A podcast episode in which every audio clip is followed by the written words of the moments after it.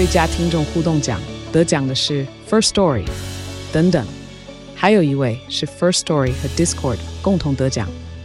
First Story 最新推出的 Discord 整合功能是为听众管理新标杆，将拥有会员资格的听众自动加入 Discord 群组。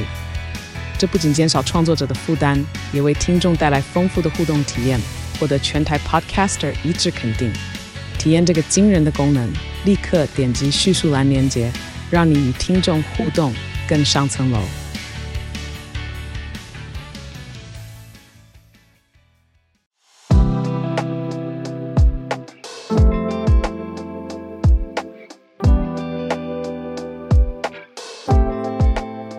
小鹿早安，大家早安。浩儿早安，大家早安，欢迎大家加入今天三月七号星期二的全球串联早安新闻。早安，你你今天声音怎么这么温暖？有吗？有温暖吗？好，我告诉你有为什么？有很因为我们暖，家狗狗在我旁边睡着了，难怪很可爱。它非常可爱。它就我现在盘腿坐嘛，然后它就嗯坐在那个我盘腿中间，不是就会有一个空间，然后它嗯哼原先在那边，然后后来它就。慢慢眼睛就不知，然后就慢慢变小，变小，变小，然后就好可爱靠在我嘴那个腿上睡着了。就是天气有点凉凉的，它就刚好变一个小暖炉，它它也跟你取暖，对呀、很可爱。然后你刚刚放那个开，刚刚开始放那个开播嗯乐的时候，我还没有插上耳机，然后他就听到那个音乐，然后就先醒来一下，看一下四周，对，然后后来我插上耳机之后就没有声音了嘛，他就听不到，然后他就慢慢那个眼睛就缩小，就觉得小可以睡了，对，可以睡了，不行，我们现在一早讲这个，听听众听友听了听友有点羡也慢慢睡慕，去，对，就会觉得，嗯，不行，要上班的。对呀、哎呀，他是狗狗嘛，他很小，小朋友一个，也是了，对啊，对啊，我们今天的社群题嗯，不是宠物，不是宠物 很轻松，可是跟生活很有关系。应该说会慢慢接到一个我觉得小小小紧绷的题目吧。社群已经很紧绷了，没有小紧绷，我觉得。真的有到那么紧绷吗？哎、我这个我觉得你 我们我们讲的很可以聊一下。有有有，因为你昨天去吃东西，对不对？对，我昨天也去去吃东西。你昨天也去？谁昨天不是去吃不？是这么刚好我们去同一家吗？没有同一家，没有同一家。哦你先说你的。哦哦对哦，好。好，我去了日系连锁的 Skiya 嘛，嗯，就想说，呃 最近最近我在控制控制饮食，所以我有时候会去单点肉加蛋。哦，懂懂懂，就不要吃那么多淀粉。对对对，我我我活动量没那么大的时候，我淀粉不用吃那么多嘛。嗯，结果殊不知，昨天店员直接跟我说，嗯，然后就直接转头跟厨房说有蛋吗？然后厨房说没有，然后就说哦，今天温泉蛋全都没有哦。我就直接跟你说这样，就整个 menu 只要有温泉蛋这三个字相关的系列都没有，然后就觉得哇，哦，缺蛋已经到这个程度了对，就这么大的连锁系列都一起没有。。对，可是我之所以说有这么严重的意思是说，嗯，就是除了感觉到不便以外，我们有真的那么需要吃蛋吗？我我自己我就变成一个诚心的好奇哦。哦，对啊。那你去什么餐厅我？昨天是我不是去餐厅，因为我爱吃哦夜市嘛，然哦后我很久就没有去基隆夜市了。嗯然后基隆夜市有一间我很喜欢吃的卤肉饭，然后它是天开头的，然后呢，它应该已经经营了六十几年了。嗯然后昨天他他们的蛋都呃菜都是这样子点的，就是大家会可以点卤肉饭之外，你可以加点一颗卤蛋在旁边。嗯这样然后昨天就看到他们那六十几年的老菜单上面，就蛋下面就是原先是卖十块还是二十块，我忘了，嗯然后就贴上一个新的，你知道，就是旧的东西要盖过它，然后就价钱吗？，对价钱就硬是颜色不一样5块 对。就贴上了一个五。颜色不一样，然后就变二十五块，应该是这样，我没有记错。然后我刚刚想说，嗯因为它看起来很突兀嘛，嗯，然后我就在想说怎么会这样？然后他说店不知道多久都没有涨价，现在就涨半，嗯嗯这样对啊，就很明显的一个落差。对啊，对啊那讲到这个，我觉得大家应该普遍是很有感的啦。就我虽然是我刚提出一个我个人的疑问、好奇，可是以大家的数据来说，我看到农委会主委现在的有有一个民调显示，百分之九十一的受、嗯受调查者觉得满意度极低耶、就是应该会很低啊。对，因为蛋的这个议题，那简单整理一下，现在缺台湾缺蛋的原因是两个，两个国际因素啊。嗯，嗯，第一个就是乌俄战争影响到，对，就是养鸡需要的饲料这些原物料受到了影响嘛，价格嗯飙涨。那第二个点就是全球的禽流感。哦，全球禽流感持续，对吧？对啊，那台湾这边有蛮，台湾是成为疫区了嘛，所以有蛮多鸡只染到的话，染病就要扑杀。嗯，所以你说不管蛋鸡或是种鸡，都受到很大的冲击。那甚至我认识的呃相关业界的朋友，有比较悲观的角度是说，有可能到明年才会回稳。好，那如果就是它有可能缺蛋，或是蛋涨价，那我们是调整生活习惯，也只能这样子了，对吧？还是就是说，诶，就不要一直觉得说今天一定要吃到蛋才营养，因为我以前会有一个这个误区，就是会觉得说我今天如果没有吃到蛋，嗯嗯，然后那我今天的营养可能会摄取不足，会有这种早上起床一定要吃到蛋才会营养，是变一个习惯了，对耶，对对对对，有时候也是一个小压力啊，就变成说，哎，我一定得吃到蛋，否则这餐餐早餐不算早餐，但好像没有那么严重。如果以健康平衡的这个角度来看的话。对，我觉得是习惯了。一旦养成习惯，就会觉得啊，怪怪的，或少了一些什么，而且生活受到影响的感觉。因为毕竟你说这个时间点还会再持续影响嘛。嗯，对啊。那真的有需求的听友，我刚好可以分享一个资讯啦，就是嗯，前几天有一个有一个学生，他是长期有在订鸡蛋。嗯嗯，他他是支持。他他认同理念的呃饲养理念的蛋农这样的概念，哦，定，所以那个蛋价其实又比平常市场上买的贵一些，就是一颗会到八块或九块，嗯嗯，所以比较高。可是他觉得比以他对动物福利的关心，他觉得那个比较符合他的理念。哦，我懂我懂，哎，很特别。对他定的那个叫福利龙，然后嗯有听过。对，口语讲一个很有趣的概念，大家很好理解。福利龙就是类似鸡，它住在一个公寓。而不是单人小套房，懂懂懂懂懂，就是对，那空间比较宽一点，它可以左右移动。对对对对对，那没有到 free range，free range 就是真的完全开放型的，对，它可以走走个放山鸡。对，可是相对 你看，如果你要放山的话，你要的空间就很大，那你相对能养的鸡质量又变少。而且鸡要怎么弄回来呀？还是可以吧，应该有一个区域啦，应该有一个方法。对啊，我之前在部落教课，他们就真的完全就是放的。可是鸡也不会跑到太夸张远的地方。你看人跟动物好像真的有一个默契，我现在都忘记了。不是说我现在都忘记什么意思？我养过鸡吗？意思就是应该是可以的，对。哦。就像是我们现在狗狗现在就是在你刚刚讲到乌俄战争的时候，它同时叹了一口气，有很长的一口气。对啊，我的想法是说，哎，应该是这个，我我不是专家，可是我猜测啊，一个鸡舍到了晚上比较冷的时候，鸡会回来睡觉啊，就有一个让它窝着温暖的取暖的地方。因为我看到聊天室有人说，就是我们现在讲的是我们直接吃蛋嘛，可是如果非得要蛋的呃制成品，例如说蛋糕或者是面包，是啊，这个就这不就疯掉，影响不会更大？他们是必要的，对他们来说是必要的。对啊。嗯，然后你看也很可爱，说我震惊了，每天早餐都还是有蛋呢。我妈是去哪买的？你妈很爱你，我跟你说。现在真的蛮多地方是买不到的耶，真的没办法。对，又一个角度是说，有一些超市变成限购两盒，那本来只买一盒的人看到这个就紧张，所以就很像卫生纸囤积一样，就更多反而去刺激他，说他现在不买多没对，那变成每个人都买两盒以后就买不到了。对啊，哎。对啊，一个供应量有限嘛，也不是我妈种的，真的是这样。对啊，最后我们看到一个媒体整理的，呃，应该说是联合国粮食粮粮农组织整理的，嗯，全球平均吃最多蛋的国家。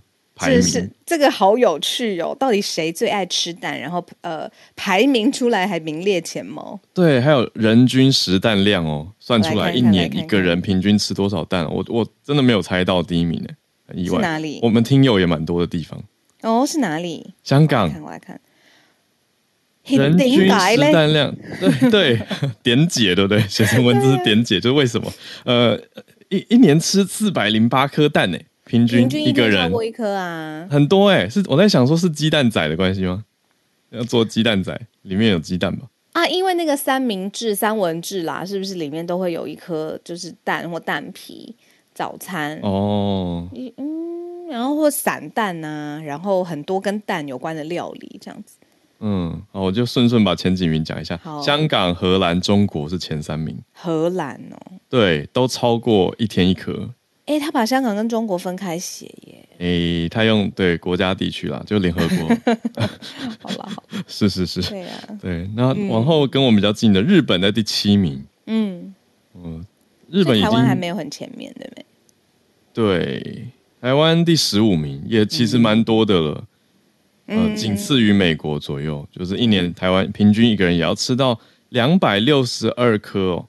嗯，我们有吃这么多蛋哦，可能有哦，就是蛋糕什么都拿下去算的话，对啊，这是一个有趣的排名，诶，跟人的饮食习惯跟呃文化也非常非常有关系，因为当地喜欢吃的菜啊、佳肴，不论是夜市或者是每天早上吃的这些早餐，对啊，里面有蛋的成分。刚才整理一个简单的排名，让大家知道啊。对，嗯，那这个情况就要继续看下去，希望赶快回稳啦，因为很多朋友真的很习惯生活中要吃蛋了。好，那这个很生活，那我们就接下来要转到一个非常非常地缘政治、国际关系的大题目了。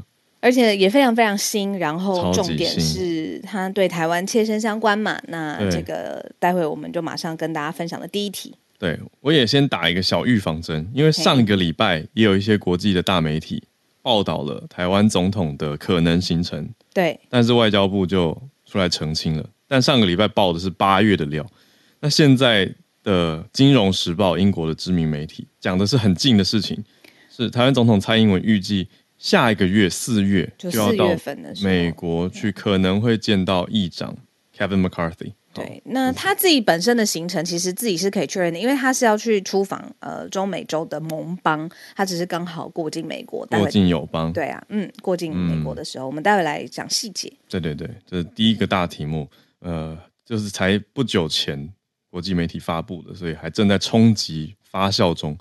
第二大题则是美国的一个大题目，是美国总统拜登现在有权要来封杀抖音，很有可能哦。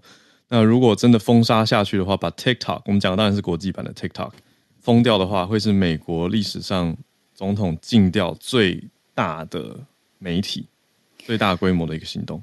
对，然后这一题我真的很有感觉，昨天也讨论很多，待会跟浩尔来聊一聊。好，第三大题则是 CNN 的一个报道，讲的是一种投射嘛、反应嘛。乌俄战争让太平洋的国家现在都呈现一种警惕的态度，在看着这件事情。当然讲的是国家安全。好，那最后一题则是印度，接续昨天我们在讲男女的收入比例变化，那现在看到的是印度的人均所得八年来是翻倍的成长、欸，嗯也看出一个国家的经济变化。好，我们先回到今天第一大题。嗯，我前一阵子应该说前一阵子最近吧，最近中国不是开两会吗？对，那很多人就开始回顾两岸关系这这半年来的变化。从去年八月，Nancy Pelosi 就是美国前议长来台，造成一个巨大的变化。巨大紧张。其实很多人就在说，哎，那现任的议长 Kevin McCarthy 会不会也要访台？然后我觉得很特别的事情是，这个消息一直没有断，从就是 McCarthy McCarthy 被选起来以被选出来之后，就一直有传闻说，哦，他可能有，然后他也初步还否认了，说，哎，这个不排除，但是最近没有这样子的计划，但是这样子的风声一直都没有断。嗯，那我觉得双方专业的外交工作者一直在评估的，就是说是。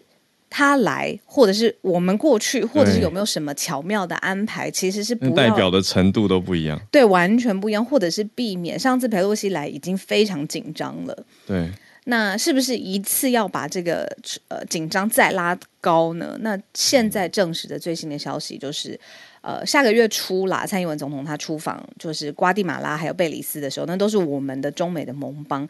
那他因为要出访，所以会过境美国。所以他在加州安排了一个会晤，就是跟麦卡锡见面。他是现在的联邦众议院的议长。嗯，那其实就是 Financial Times 是报道这个消息的来源，他就说，其实就是考量到台湾的安全，不要再重新上演上次佩洛西那个时候军事示威，然后很多呃相关的恐慌。也不论是经济或军事上面都发生了，就是要避免再次有这样子的状况，所以这一次是谈定是在加州见面。那这个新闻已经确定了，因为四月初的这个行程其实呃自己外交部还有总统府方，对啊，其实非常非常近，可以查得到这样子。那本来就是在下个月会出访中美洲。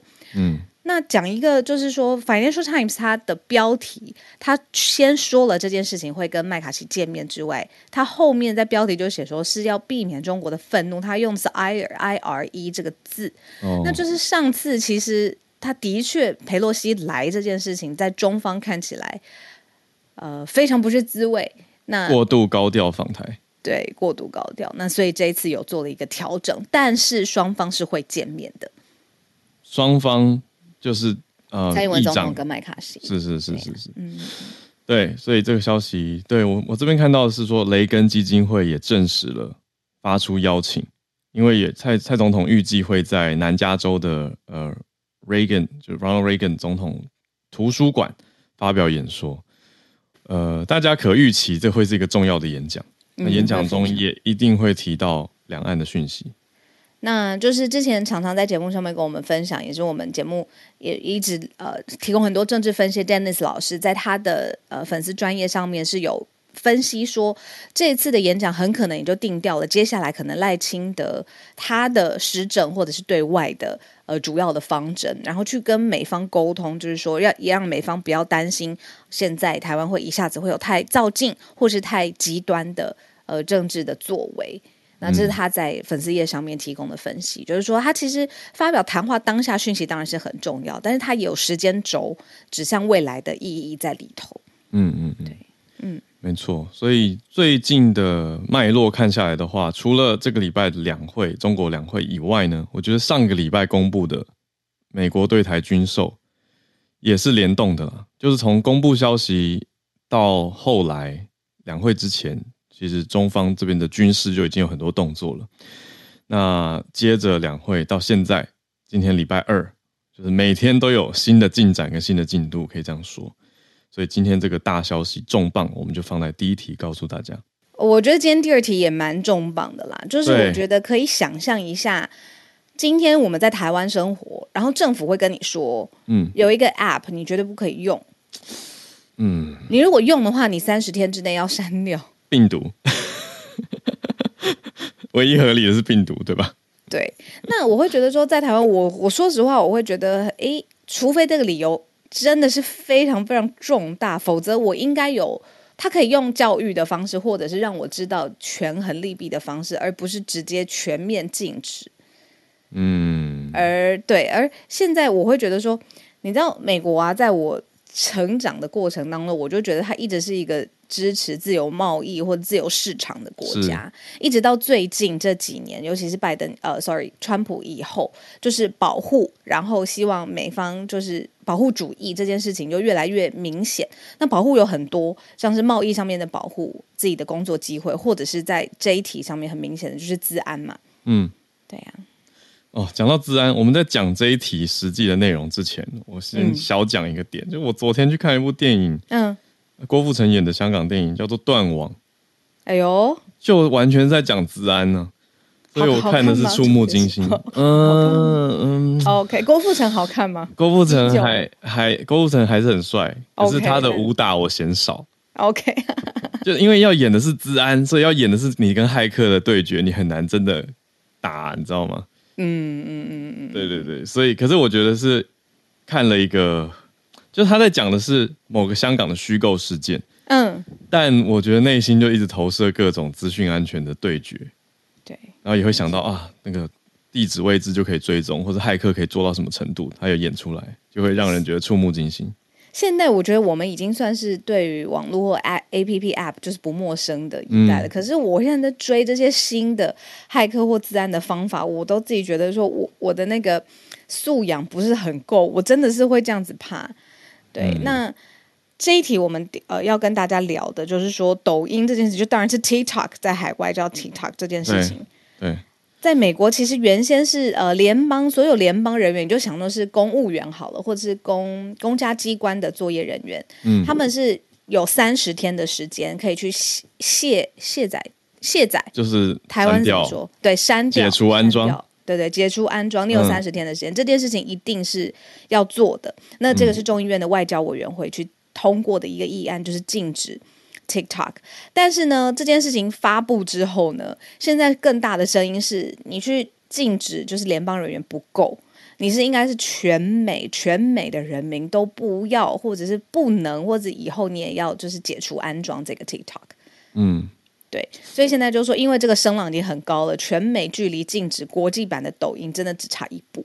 嗯，我觉得很大的一个关键因素是去年六月的时候，嗯有披露出一个录音档案，显示那个录音里面讲的东西，就是说中国的 TikTok 的母公司叫字节跳动嘛，嗯他们可以取得美国用户的资料。那 TikTok 的执行长也跟美国国会承认了，说中国的母公司是可以取得 TikTok 的用户资料的。对，有一些就是侵犯用户隐私的事件。那这一次又放，就是确认了是侵犯了美国人的资料、跟隐私、跟内容。那其实他过去啊，我跟你说，他一个最简单的那个。在这个录音档爆发之前，他最简单的回应就是说：“诶，所有海外用户的你储存资料的 data 的 server 伺服器，全部是在新加坡，根本不是在美国，呃，不是在中国境内，是在新加坡，就是境外的伺服器。那它其实透过当地法规的规范，其实是可以遏阻。”就是母公司去请呃拿到这些资料的，他在这个录音档之前所有的回应都是这个样子，那他的伺服器就不在中国境内嘛，那就是你不要再这么担心了。但是直到就是这呃刚才浩尔说的这个录音档爆发，对，那录音档爆发之后，也有研究人员去调查 TikTok 到底是怎样所谓侵犯或者得到大家的资料。嗯呃，有其中一个关键是说，在用 TikTok 内建的浏览器的时候，这个浏览器就会跑一个 JavaScript。嗯那这个 JavaScript 它就是去类似荧幕录影一样，会去追踪用户的你在键盘上按了什么东西，来它来他来改善他的使用者体验，他去猜用这个资料反推猜测你的行为背后的想法嘛。啊，可是我用 TikTok 的时候也会，就是用任何一个 App 的时候也会跳来跳去的嘛。我可能这个时候讯息来了，我跟他讲一下话啊。就是不知道到底录到多少，然后对这个东西最后的去向，等于只有母公司字节跳动知道，嗯但是我们却却有点模糊啦，我们不知道我们资料被存去哪里。嗯，我觉得还有一个就是，当然他呃，这个要通过一个议案之前的这个准备工作是非常非常多的。但是我还看到一个重点，就是说，像呃其他的平台，Facebook 啊、Twitter 啦，呃，他们有一定的就是查核资料查核系统，或者是一定的、呃检举的这个方法。那成效当然大家都觉得说啊，可能很不一样，或者是假新闻还是在那里啊，你怎么讲？但是 TikTok 是完全没有，它完全对于内容是不设防的，包括甚至谣言、资讯站、假资讯这些事情，因为它里面其实。平台本身就是以一个，比如说生活、吃喝玩乐、跳舞，或是分享呃非常动听的动动那什么非常好看的对动人的 动人的舞蹈，片为主，对。所以他在资讯安全然后资讯正确这件事情上面是完全没有设下任何的防范的。那掌握这样子的空间之后，其实美国就是很担心，这是一个渗透或者是一个你说呃 digital war 为呃 digital 的这个政战的工具，嗯嗯嗯嗯。对啊，一个散播的工具。嗯，对啊。所以接下来现在只差别是拜登要不要进，可以这样说吗？对啊，看他。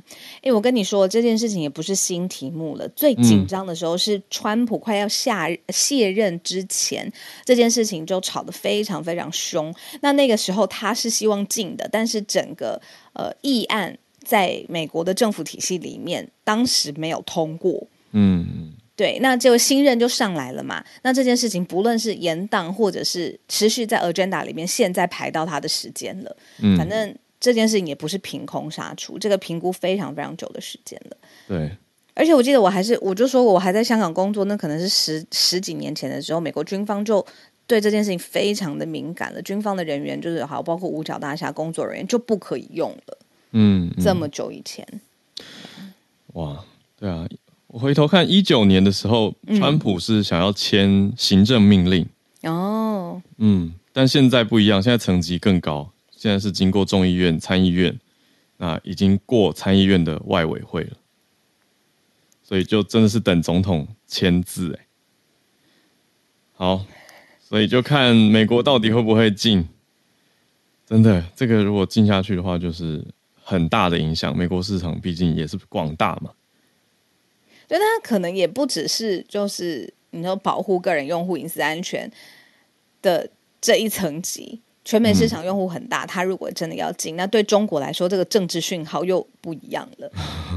对啊，嗯，因为你看美国那么多服务啊，不论是内容服务、金融的服务，你是对你自己负责嘛？你要嗯用之前，你签一个什么我同意的条款，可能一百零八页，大家也都没在看的，对不对？就直接我要用那个服务，我就去用了。对他大可以用这种方法去去去做，他也没有做，他就是要全美。如果要进的话，那对于就是这么大的母公司来说，他会怎么看这个政治上面的讯息？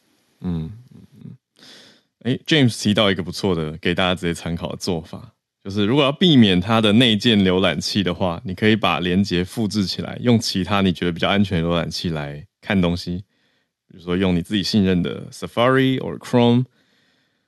好，给大家参考，谢谢 James 对，的留言。嗯。Jimmy 也有讲到一一点，我觉得很好，就是不只有美国进，没错，就是资料上面有告诉我们，像是欧洲的国家还有加拿大，其实都是有在透过就是正式的议案的方式去禁大家用 TikTok 的，嗯嗯嗯，对啊。然后关于荧幕录制可以抓到很多资料这件事情，我很推荐大家去去看一个韩国的惊悚片，在 Netflix 上叫《Unlock》，感觉会把自己吓歪，然后什么都非。我跟你讲会吓歪，真的会吓歪，你根本就不信任你的手机。然后大家真的手机不要离开你的身边，你不知道会发生什么事，真的。在我吓歪之前，我们先把后面的题目讲完好了。哦，对对对，后面题目完了完了，今天我们聊的谁越来越想继太害。怕。来好，来再来，CNN 的一个报道讲的是说，乌俄的战争让太平洋国家比较有所警惕，呃，然后看起来美国更容易去孤立中国了。嗯，呃，讲的是一个 CNN 的分析，讲的是过去的几个月，特别是包括日本承诺说会把国防开支再加倍嘛，那跟美国买远程武器啊，这是日本的情况。那南韩这边是说认知到台海稳定对于安全的重要。相对的，在东南亚，菲律宾是说增加开四个军事基地给美国用嘛？嗯我们在早安新闻都有提到。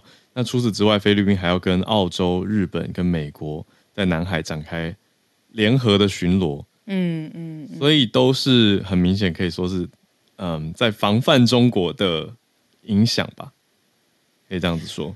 对，我觉得也有，就是说，呃，你看现在乌俄战争的情况，然后让自己想到说，哎，自己的国家到底是跟我评估当中的一样坚强，还是比我想象中的脆弱？嗯嗯，对，会有一个自己心里面想说，如果真的发生什么样的现况的评估时候，对对嗯对对，我对于这个趋势的理解跟掌握是符合现实的吗？嗯嗯嗯对，每次都会有一种，哎，比如说，呃，不论是兵推或者是呃几种可能剧本的演练，那每一次都会觉得说，那到底我有没有能力去判断说，我们自己国家的防御或者是保护的能力是像我自己理解的一样的？我觉得这个是乌俄战争带给我常常会放在背景思考的一件事情。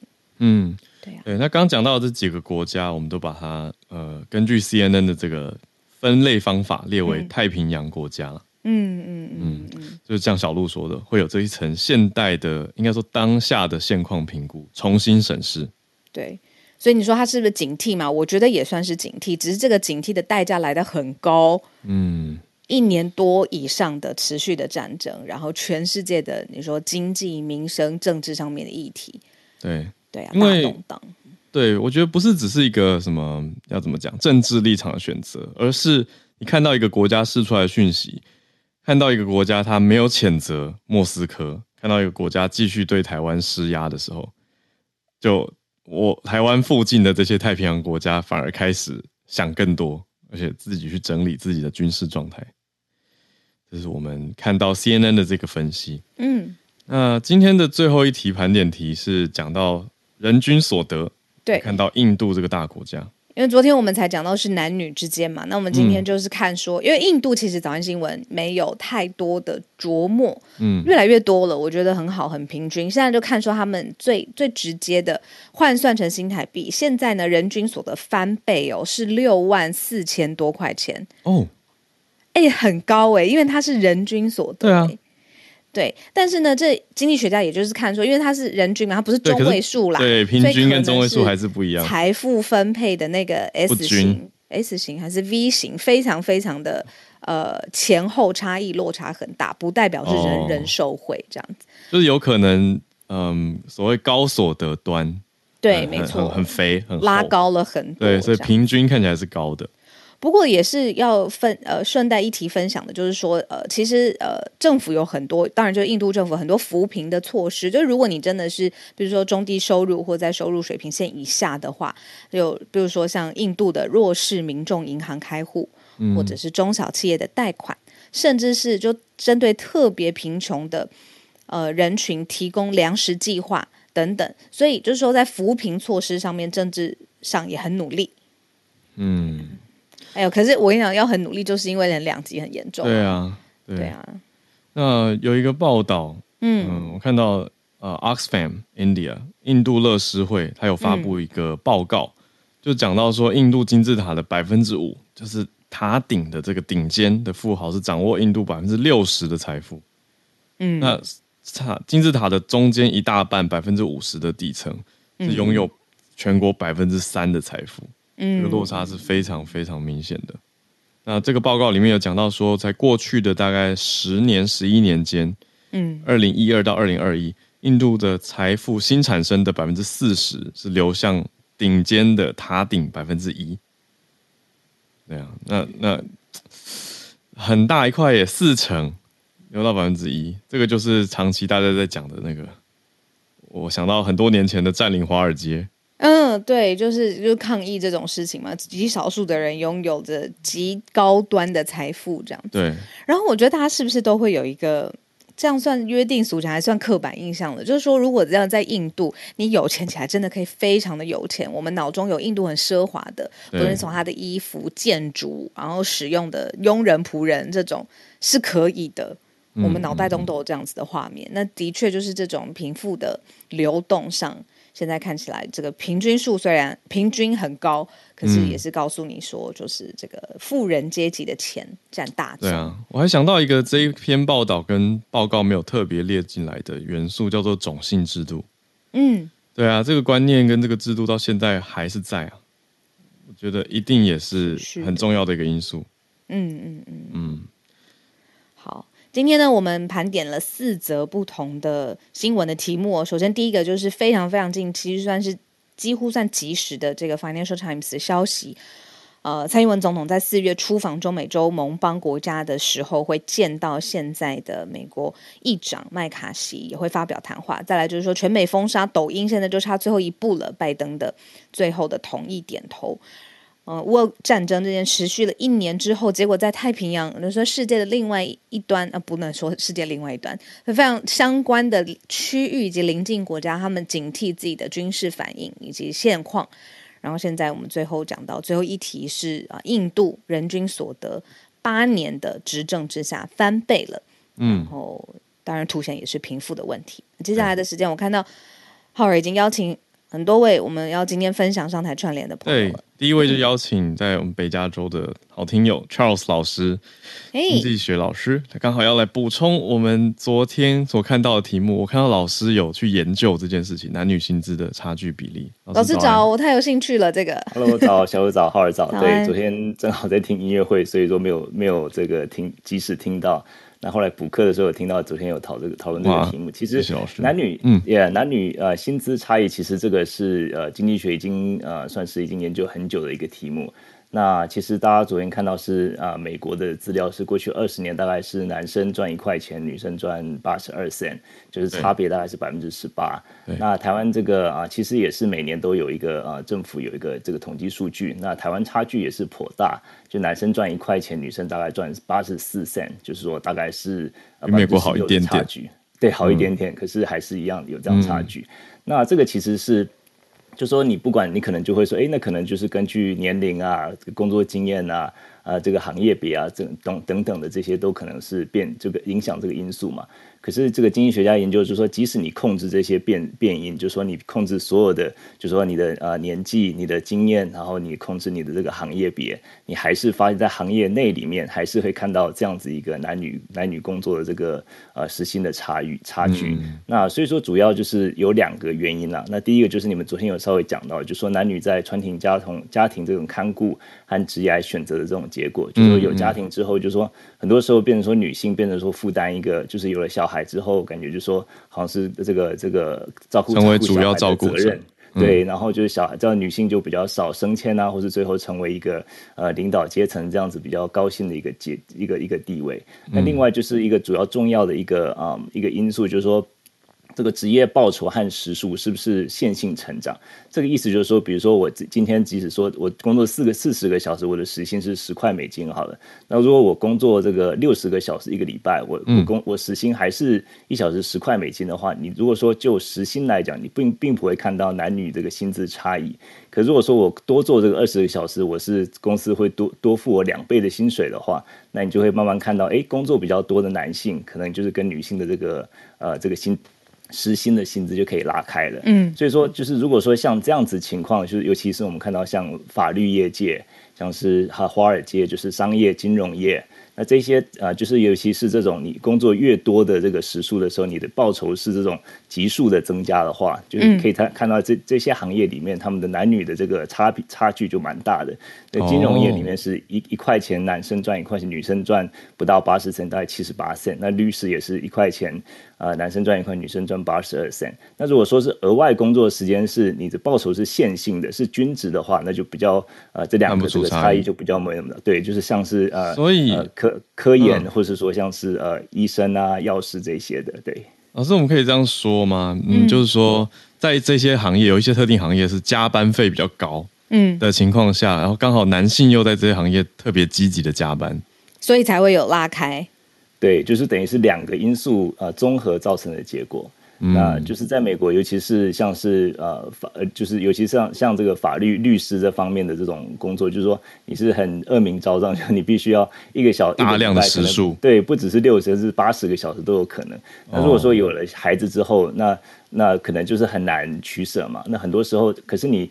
多加入、多投入公司这些时间，你可能最后会变成合伙人啊，等等的。这个后面这个诱因是相当相当大的。那最后变成说，在两者这个加成的原因的之这个原因之下，那可能女性就是会选择说，哎，那我就转到一个可能就是同学，然后毕业之后，女性就到到一个比较小的一个律师事务所，或是呃比较少的少一点的时间在工作上面。那男性就是可能每个礼拜八十个小时，因为两夫妻加起来的时间可能。男男性最后加起来就是八十小，女士女性只有几个小时，这样加起来时间还是一样，可是总的收入会。这个整个家庭收入会差现相当相当多，最后男性最后可能会变成说，哎，这个合伙人等等的，那这个差薪资差异就很大了。所以说这个是两个呃综合所造成的结果。可是如果说是像是药师啊，或者说医生啊，或是呃科学研究这方面，就是说时薪你增加的时数没有增增多那么多的话，就没有看到这个差异那么多。不过这个其实一直是还蛮有趣的。嗯，这个很有感。充一下。对，因为如果去律师工会啊，或者是会计师的这种。联合会，你就很明显看到几乎都是男生，很明显。然后刚 Charles 老师一直说，就是合伙人这个晋升，这个真的在美国的政呃，就是公司文化里面，比如说老师刚刚一直有讲到的那个律师嘛，然后我知道公关公司也是类似的，就是他一开始入职的时候就告诉你这是一个 partner track，就是你在一直一直努力，或者是你带来够多的客户，或者你的工作时数跟你的绩效是够好的，他其实是会让你分到最后公司的收益的。对。对，所以那这个你这样看，你就看就是一个有点类似，他拿到股东收益，但是他一开始的投入是他自己带来的这个绩效的这个 partner track。嗯嗯，这个我很少在台湾的比较少，新创公司可能有。嗯，你说大公司你有听到这种？会计师啊，就四大，四大会有，四大有一些你听到很强的前辈，就是说哦，你知道大家都最后变合伙人，是 partner 这样，对啊，哇，那个地位是非常高的，对啊，不同。对，嗯，对，这个就是你，你另一方面就是你也是呃舍弃了很多这种家庭生活，所以说在选择。中间取舍，其实你没有办法 have it all，对，嗯嗯嗯，谢谢 Charles 老师。所以说差距本身的确在账面上面看起来有差距，但是构成差距的因素，你 break it down 其实是有很多的这样。对啊，嗯嗯嗯，还是很多。回归到人生就是充满了选择。很难呢，我每次都跟我闺蜜讲说说为什么我小学没有人教我这些东西，老师也在 figure out 那么多要选择，老师也在努力的选择当中，没错，老师呼应了，好，非常谢谢 Charles 老师，让大家我觉得更清楚这个薪资现象背后的的实际因素跟成因。嗯嗯嗯嗯，好，那我们再来连线到另外一位老师叶老师，老师早安，早安，早，哈尔早，小鹿早。今天要跟大家分享的其实是英国的蔬果危机。哦，不过在这个之前，因为刚刚浩尔提到缺蛋哈，对。我看到的好像是在台湾呐，如果是产地的话，其实是不缺蛋的。所以像刚刚中南部的，我看那个什么留言板里面，就是中南部的朋友好像都说没有问题。嗯，但是像我在花莲，花莲其实没有这个农场哦，所以花莲缺蛋就缺的蛮严重的。那像我有认识 Seven 的老板哦，他说他们现在两天只有分到六十颗蛋，六十颗不是六十颗。六十颗，很少。对，可是他们过去一天大概要卖掉大概一百颗蛋。嗯嗯。所以我每天下班去，因为我吃素的关系，我每天都要吃一点蛋来补充蛋白质。嗯。每天都没有看到。嗯嗯，很有感。对，非常有感。那我们回头来看最近英国的蔬果危机，哈，就是英国的蔬果危机，其实。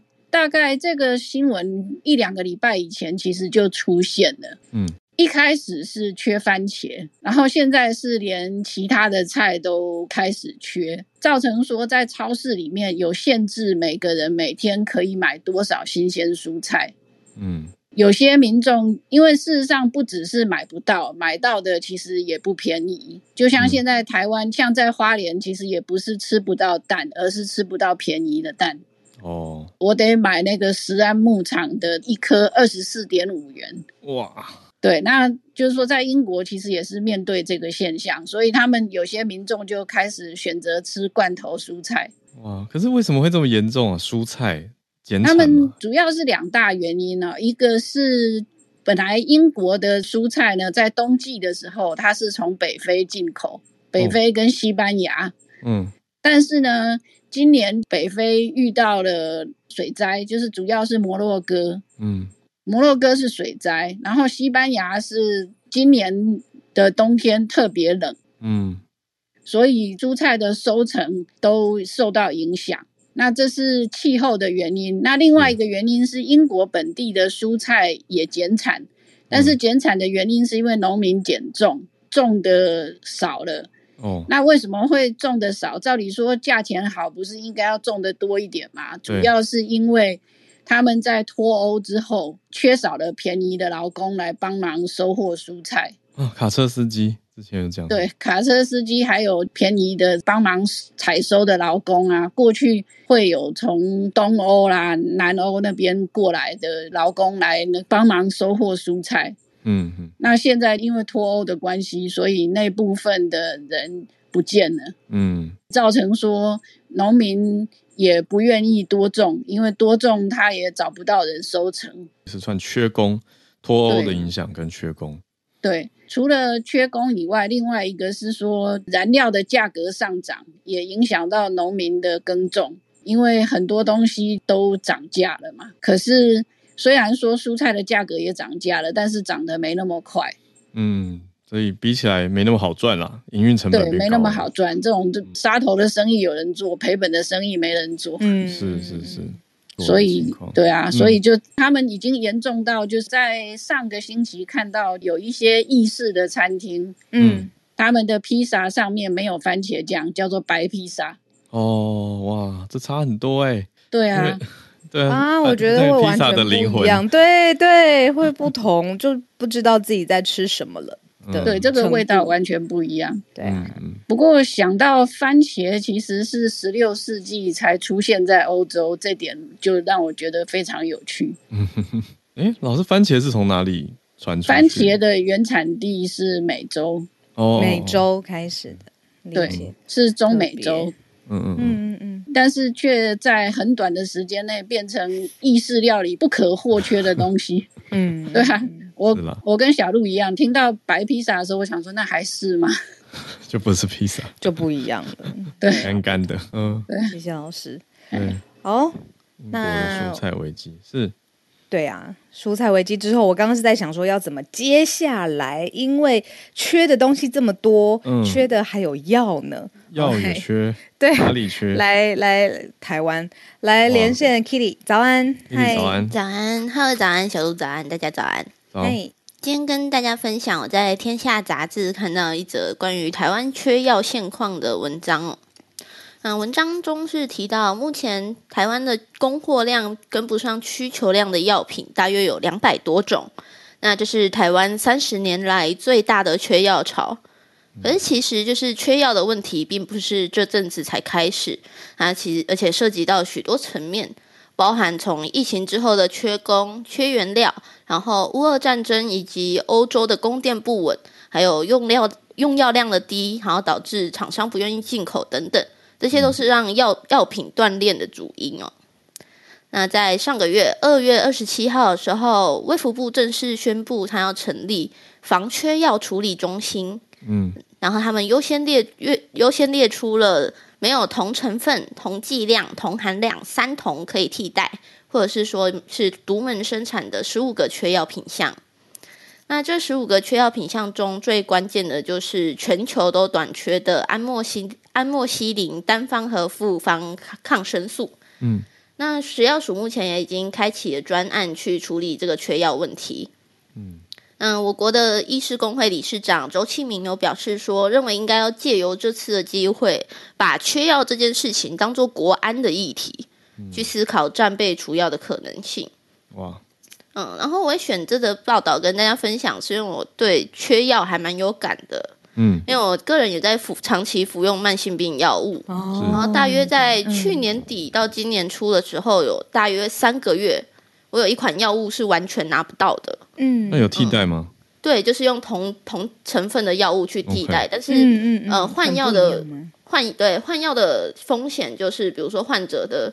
习惯性，然后副作用可能要另外去适应，还有到底是不是可以完全完全替代这件事情，可能要请专业医师来做解答。嗯嗯嗯。如果家中有长辈、小孩或是慢性病患者亲的听友啊，我觉得也可以稍微注意一下，就是有些药是有可能就是真的以后都不一定会再有了。嗯嗯嗯嗯，谢谢等于就是从自己的经验，然后注意到这件事情，然后再希望大家可以多关注这一类的十年来最大缺药潮，就是现在台湾面临的状况。谢谢 Kitty，因为我刚刚有在想说，应应该是嗯有相关的经验，他会注意到这一类的资讯，会更敏锐。对啊，嗯嗯嗯，好，谢谢你。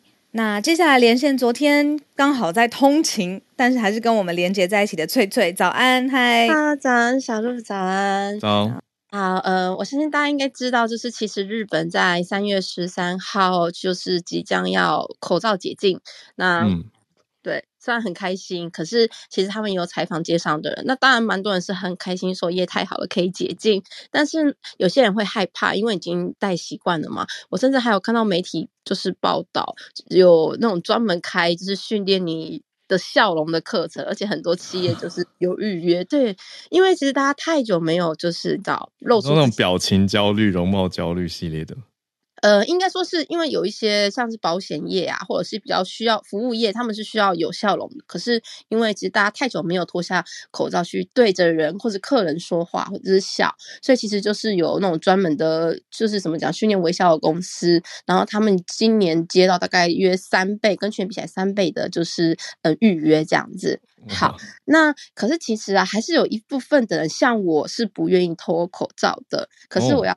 这个其实很简单，因为其实现在是樱花季，当然是跟樱花没有关系，是因为现在是日本的花粉症最可怕的季节，所以其实我现在鼻音很重，就是因为我现在整个就是过敏关系，对，就是深受饱受其害。那其实为什么？而是今年非常严重，是呃今呃就是有媒体报道啊，其实今年是大概十年一次的，就是花粉的最高期，跟去年比起来，它的花粉的。浓度大概是十二倍左右，呃，所以真的是老师今年花开的很好的意思，可是花粉因子太多了。对，但是这个花主要不是樱花，嗯，当然樱花也是有，但是其实最主要还有一个是那个杉木，就是我们讲。对，就是有一种叫杉杉木，它开花的时候，那个花粉是最严重的。嗯那，呃，所以其实就是神奈川那边，他们就有去调查，就是发现说，哦，原来今年的浓度，这应该说这几天的浓度跟去年比起来是高了十二倍左右。那也因为这个原因，其实因为其实花粉症有些人，因为它是一种过敏嘛，有些人严重到他是没有办法出门的，就算吃药也没有用。所以今年就甚至在花粉症期间呢，也会大量降低民众出。门的，当然说赏花大家很想要去，可是也会相对的，就是降低民众想要出门的意愿。所以甚至有业者啊，他们今年接到很多的 case 是，呃，他们希望把浴室的那个换风，换换风就是那个什么，嗯，通气通风口换成就是可以干燥的通风口，就是有干燥功能的通风口，因为大家想要在屋子里面晒衣服。对，在自晒衣服这样子，然后甚至呢，我昨天刚好听到一个说，我去查一个很有趣的消息，是因为花粉症啊而导成的，不只是身健康上的损失，其实在经济上的损失也是很严重。嗯，有就是专家他们有试算过，就是说法有很多，反正就是可能一天呢，你因为花粉症的关系，你会经济损失大概高达两两千亿左右。那他这个算法呢，是因为嗯，东京都他们每他们每年代都会调查，说到底有多少人是有花粉症。那花粉症这种东西是年年上涨的。他们在二零一六年的时候，在东京都内有大概已经有百分之四十八的民众是有花粉症的。那因为花粉症，呃，怎么就是他们有调查说，有些人说他就是比较不想工作，或者他有倦怠感。那这样的情况之下，大概他们算在平均他那个可以工作的效率会。减少大概是两个小时左右，那就会有学者去调查，那可能大部大概就是可能会一天损失两千亿，然后在花粉症期间，可能就是整体来讲，它可能会嗯少了大概五兆日币的损失这样子，嗯嗯，对，但是其实要。对，估算要先说，因为其实是蛮多公司都有在算，可是基本上就是整体来讲，就是只要在这个期间，它的就是经济的确可能就是有造成这样子这么大的损失。嗯嗯嗯。好，所以其实呃，甚至有一些公司，他们已经开始有所谓的花粉症的补贴，比如说在这个期间，它就是会给你花粉症用的口罩啊，嗯，然后还有一些喷雾啊、眼药水之类的。对，所以其实真的蛮严重，因为我现在整个都是。青春痘跟那个我鼻子在流鼻水，就是今年非常严重。嗯，好，那就是以上就是分享。谢谢翠，谢谢翠翠。对我看到翠翠刚讲的那个杉木，我想补充一下，有人说日本柳杉，而且说主要这个花粉不是樱花花粉，而是杉木啊、块木之类的花粉。那春天因为花粉大量的飞散。然后人体是觉得它是异物嘛，然后就打喷嚏、流鼻、流鼻涕，对啊，比赛。而且你一旦得过花粉症，你很有机会每年复发。唉，所以这个应该下个下个礼拜虽然开放，可是还是会看到很多人不止口罩，还加上帽子啊、眼镜啊包起来这样子。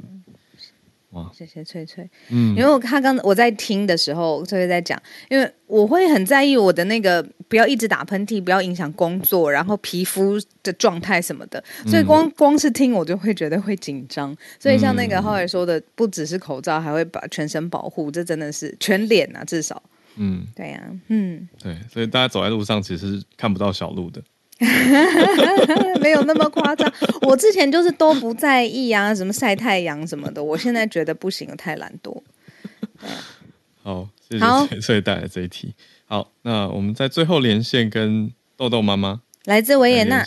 早安，早安，早安，浩尔，早安，小鹿，然后呃，突然被拉上来，然后我就在想说，来呼应一下，因为刚刚听到叶老师提到缺蛋呐、蔬菜的相关的问题，我这次因为呃，现在目前其实人在台湾，然后呃，这几天其实其实一路忙乱了，到这几天才发现，哇，台湾原来有鸡蛋之乱这样子，然后我就在想说，嗯，如果大家啊想要跟大家分享一下，如果大家缺蛋，接下来啊是欧洲的复活节时。间那维也纳除了圣诞市集之外，春临大地，在三月底跟四月初的时候，对维也纳有复活节市场，会拥有很多很多很多的鸡蛋。如果大家有有那个呃想要很想念鸡蛋的话，可以来到维也纳一下逛一下，呃。呃欧洲很有名的复活节市集这样子。是不是维也纳那边会放假？对，维也纳会放假。对，会就是除了呃圣诞节长假，然后呃寒假还有个长假。对，接下来圣诞节又要放两个礼拜，就是嗯小孩子小学生会一直一直一直在放假这样子。复活节，复活节会有两个礼拜的假，对，两个快要两个礼拜的假期。嗯，复活节很重要的节日，所以也会有很多的鸡蛋，然后小孩子很开心的吃着非常多的巧克力，然后对，然后逛市集，对，然后再哦，那我分享一下老维也纳市集，在就是我呃头像里面这个有很多那个彩蛋的市集，对，在三月二十四号到四月十号。会有市集，然后大家来维也纳最喜欢逛的那个美泉宫、熊布朗宫，嗯嗯，在三月二十五号到四月十一号也会有呃圣诞市集可以逛，这样子，呃，不是圣诞市集，复活节市集，复活节市集。然后除了这个啊，因为刚刚听到就是翠翠讲说呃口罩的部分啊，对，那其实呃维也纳在公共交通上面，其实一直以来就维也纳非常坚持会在公共交通上面要戴口罩，但是在三月的时候，这条禁令也口罩禁令也解除了，现在在公共交通。上地铁、呃，街车、巴士上面都不用再戴口罩，FFP2 口罩等于说完全解禁，除了呃医医疗院所之外啦。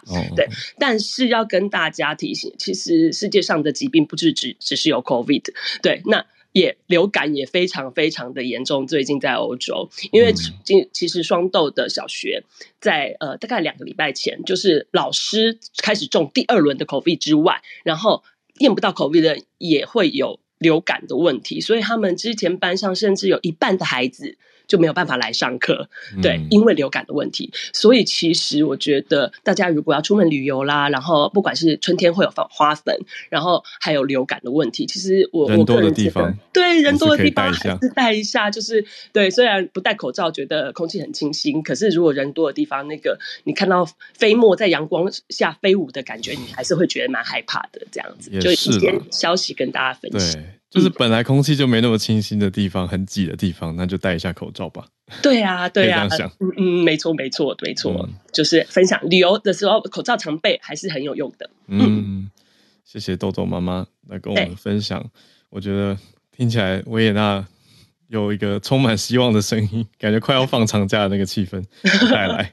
谢谢，谢谢，对对，好的，好，那谢谢豆豆妈妈，还有谢谢我们今天的串联来宾。嗯，从 Charles 老师到叶老师，Kitty 跟翠翠，谢谢大家。对啊，时间刚好来到九点，我们就明天礼拜三的早上八点继续继续跟大家连线。对，明天也是一样有 SMC 早科学的时间。嗯，我们就明早见。星期三的时间，好，大家拜拜，拜拜。